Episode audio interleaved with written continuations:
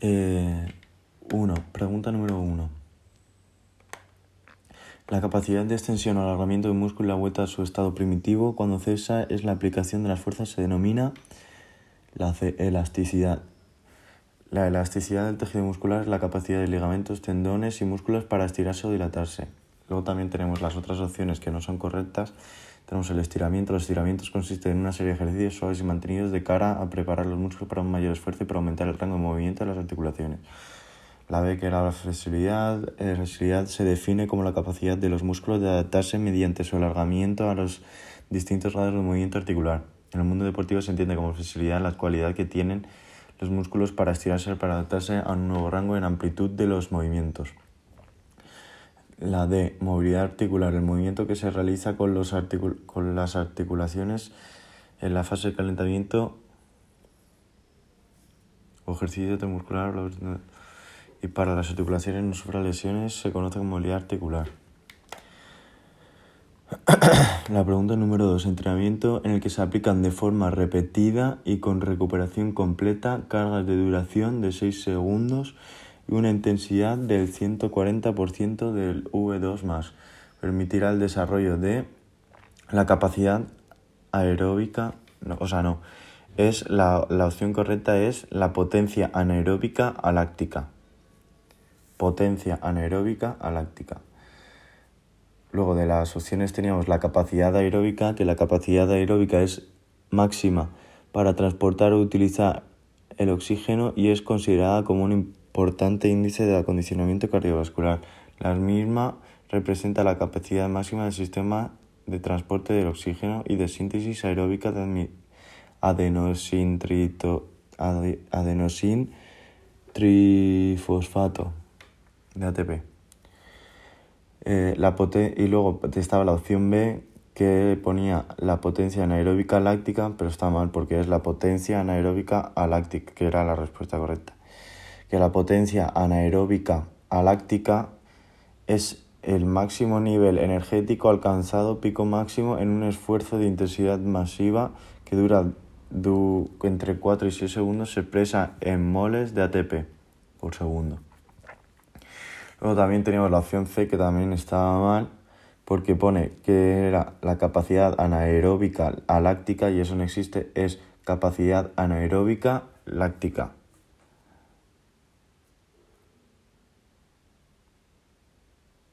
Bueno, sería en plan solo, claro. Capacidad aeróbica la de antes. Ah, no, anaeróbica. Es el gasto energético, capacidad anaeróbica láctica es el gasto energético total del esfuerzo máximo durante 30-40 segundos. O sea, capacidad anaeróbica láctica, capacidad anaeróbica láctica. Es de 30 a 40 segundos. Y se expresa en moles de ATP. Luego también tenemos la potencia anaeróbica aláctica, que es sin lactato, de 4 a 6 segundos. Ok, vale, sí. Pregunta número 3. Cuando en un circuito mantengo constantes totales en todas las variables, número de serie, número de repeticiones, intensidad moderada de las cargas, pero a corto tiempo de recuperación entre postas y estoy incidiendo en el rastro, en el desarrollo de la fuerza de la resistencia. La fuerza de la resistencia no es otra cosa más que la capacidad de mantener una fuerza a un nivel constante durante un tiempo que dure una actividad o gesto deportivo. Luego, la fuerza explosiva. La fuerza explosiva la podemos definir como mayor tensión muscular por unidad en tiempo, es decir, la capacidad del sistema neuromuscular de desarrollar elevados grados de fuerza en menor tiempo posible.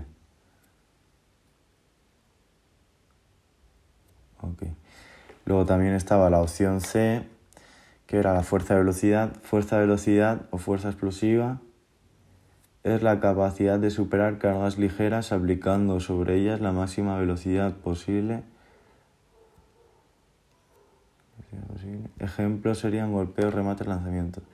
Y luego también teníamos hipertrofia. Vamos, la que más cuadra es la fuerza de resistencia, que es la B, con respecto a la pregunta. La pregunta era, cuando en un circuito mantengo constantes todas las variables, que son las series, número de repeticiones, intensidad morada y tal, pero acorto el tiempo de recuperación entre postas, estoy incidiendo en el desarrollo de, pues eso, la fuerza de la resistencia.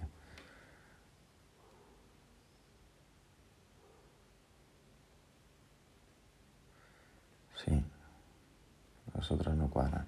La hipertrofia aguda. La respuesta es la C.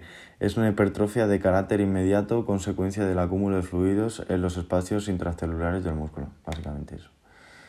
Indica cuál de estos, eh, la pregunta número 5, indica cuál de estos entrenamientos trabaja sobre la capacidad anaeróbica láctica. Vale, pues el de 2 por 4 por 30 segundos.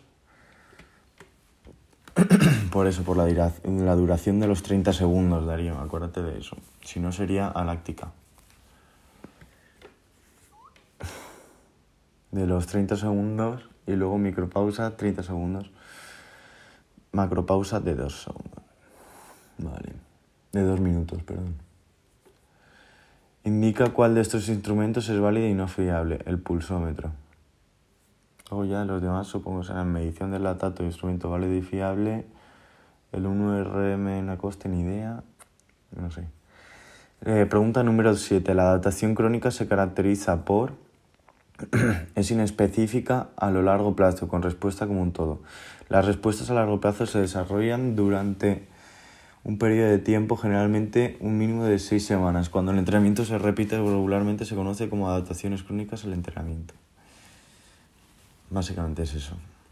Adaptación crónica inespecífica y a largo plazo, pero mínimo seis semanas. Pregunta número 8. El efecto del estiramiento dinámico es, el estiramiento dinámico se realiza con movimientos fluidos suaves y controlados, sin aguantar nunca en ninguna posición y sin sobrepasar nunca la longitud que alcanzaríamos con un movimiento estático. La respuesta es la C, dilatador. Un efecto dilatador. Pregunta número 9. Al fenómeno en el que según avance la tensión se produce una mayor frecuencia de activación se le llama Sumación temporal. Es la única lógica, las otras no tenían lógica. Eh, pregunta número 10. Los fenómenos de aumento de temperatura y de creeping progresión son, son dos adaptaciones positivas de, de entrenamiento de la flexibilidad. La B es falso. La 11. El periodo comprendido entre 2 y 10 días se le llama microciclo, que en verdad más o menos era entre 2 y 14 días, pero bueno, ahí pone 2 y 10. Luego el mesociclo, es de entre 3 a 6 semanas. El macrociclo se divide en tres etapas, que puede ser es preparatoria, competitiva y transición y etapa general. Y luego está la pretemporada que dura un mes, un mes y medio.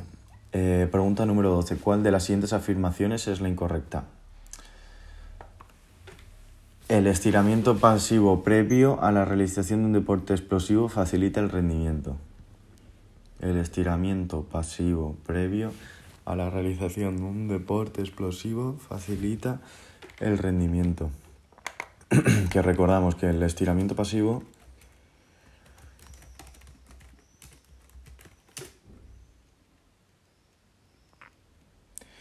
es el que con el que te ayudas con algo o, con alguien o con unas gomas o te ayuda alguien a estirarte, vamos. Y esta información entonces era falsa y las correctas son que el estiramiento estático dinámico depende de la fuerza de los músculos estabilizadores y de la flexibilidad pasiva. Lo repito, el estiramiento estático o dinámico depende de la fuerza de los músculos estabilizadores y de la flexibilidad pasiva. Luego la otra que también era correcta, excesivos grados de flexibilidad pueden ser perjudiciales aumentando el riesgo de lesión. Excesivos grados de flexibilidad pueden ser perjudiciales aumentando el riesgo de lesión. La otra, que también es correcta, el trabajo de flexibilidad puede disminuir el estrés y la tensión muscular. El trabajo de flexibilidad puede disminuir el estrés y la tensión muscular. Pregunta número 13. Indica las características de la hipertrofia sarcoplasmática. Aquí nos sale que es la respuesta correcta, la número B. Cargas hasta el 75% de la 1RM, series de hasta 12 y recuperación de 90 segundos. Repito, cargas de hasta el 75% de la 1RM, que creo que ese es el factor clave, series de hasta 12 y recuperación de 90 segundos. Y también el factor de la, de la recuperación de 90 segundos. El 14, la pregunta número 14. En el calentamiento de una sesión de entrenamiento, esta tipología de estiramiento puede emplearse. Y la respuesta correcta es la B, dinámico. Número, número 15. Cuando se trabaja entre 2 y, y 3 milimoles estamos dentro de el umbral aeróbico. Más es el umbral anaeróbico, creo. Eh, ¿Cuál de los tiempos, cuál de los cinco tiempos de reacción puede entrenarse y depende más del deportista?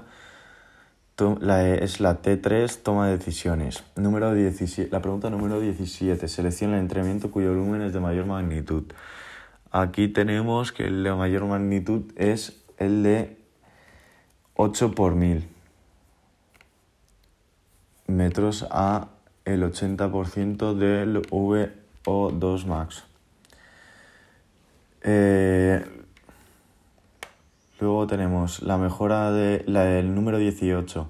Pregunta número 18. La mejora de la técnica coordinativa de la fuerza puede considerarse una adaptación temprana. Una adaptación temprana.